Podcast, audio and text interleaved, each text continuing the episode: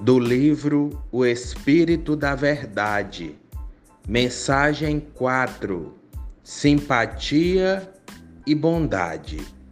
No plano infinito da criação, jamais encontraremos alguém que prescinda de dois derivados naturais do amor, a simpatia e a bondade.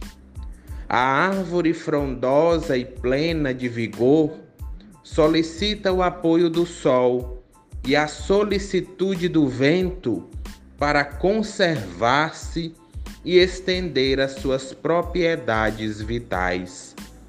O animal, por mais inferior na escala dos seres, requer o carinho e a ternura da terra, a fim de manter as próprias funções e aperfeiçoar o seu modo de ser no meio em que se desenvolve.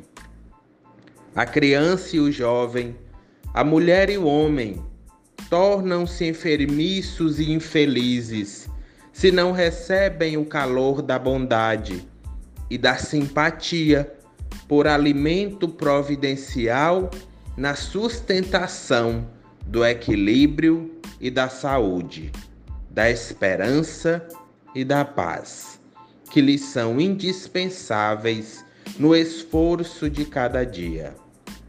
Procura, pois, revestir as próprias manifestações perante aqueles que te rodeiam, com os recursos da simpatia que ajuda e compreende, e da bondade que concede e perdoa, ampliando a misericórdia no mundo e fortalecendo a fraternidade entre todas as criaturas. Enriquece com o teu entendimento o patrimônio afetivo do companheiro e o companheiro retribuir-te-á com auxílios originais e incessantes. Envolve em tua generosidade fraterna a alma infeliz e desajustada, e nela descobrirás imprevistas nuances de amor. Não desprezes a simpatia e a bondade ante as lutas alheias, e a bondade e a simpatia nos outros abençoar-te-ão toda a vida.